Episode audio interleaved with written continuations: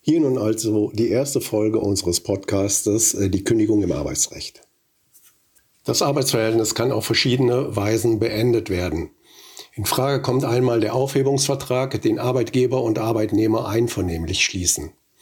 Des Weiteren kann es durch Befristung, Zweckerreichung oder Kündigung enden, wobei letztere den weit überwiegenden Teil der Beendigungsgründe ausmacht.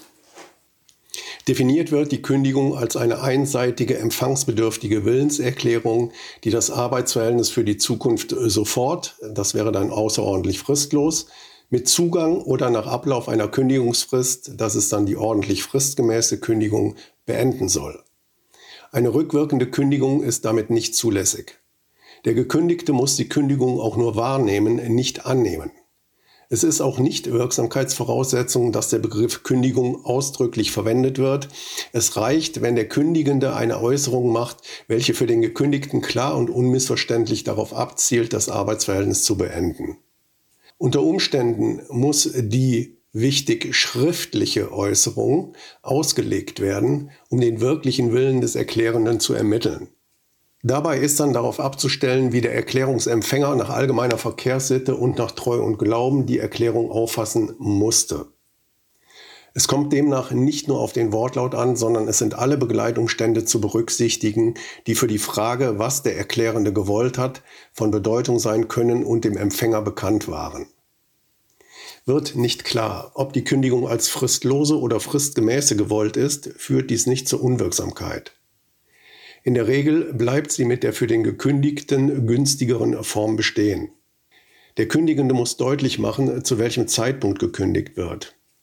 Ist der Kündigungswille eindeutig, nicht jedoch der Zeitpunkt, gilt die Kündigung als ordentliche, da sie für den Gekündigten günstiger ist.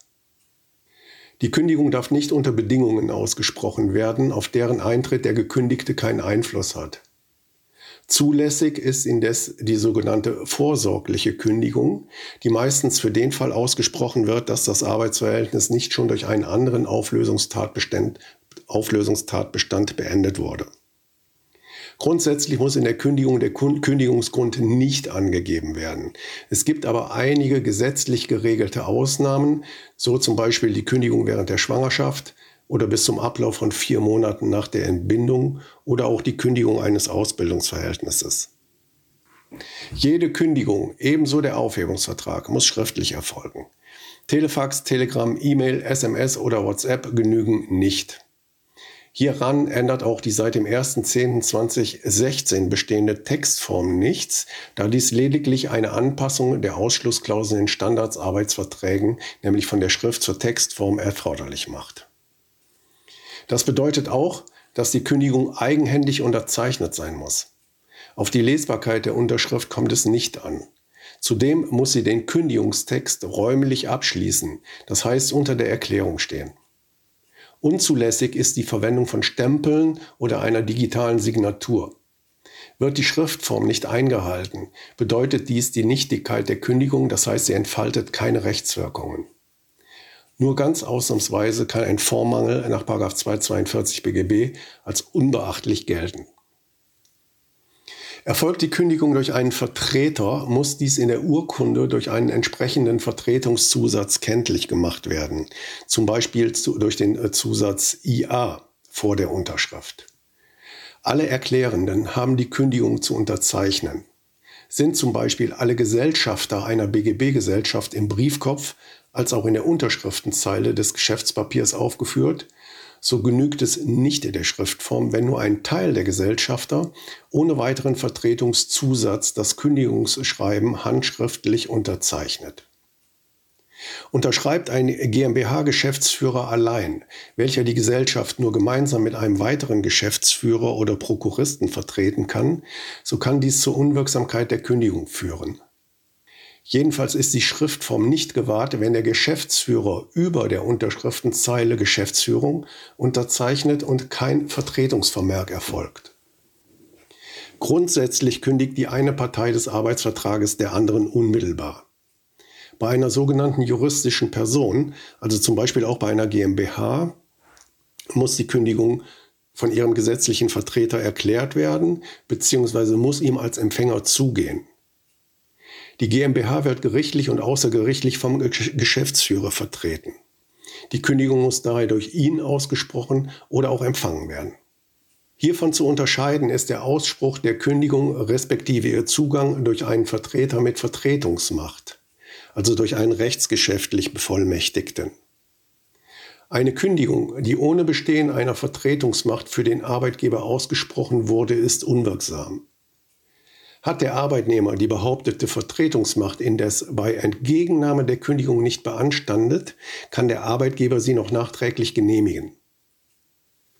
Einer Kündigung Kraft Vollmacht muss zu ihrer Wirksamkeit eine Vollmachtsurkunde und zwar im Original beigefügt werden. Ist dies nicht der Fall und weist der Arbeitnehmer aus diesem Grunde, das heißt wegen fehlender Vollmachtsurkunde, die Kündigung unverzüglich, das heißt ohne schuldhaftes Zögern, zurück, ist sie unwirksam. Der Arbeitnehmer handelt unverzüglich, wenn er nach einer angemessenen Überlegungsfrist die Kündigung zurückweist.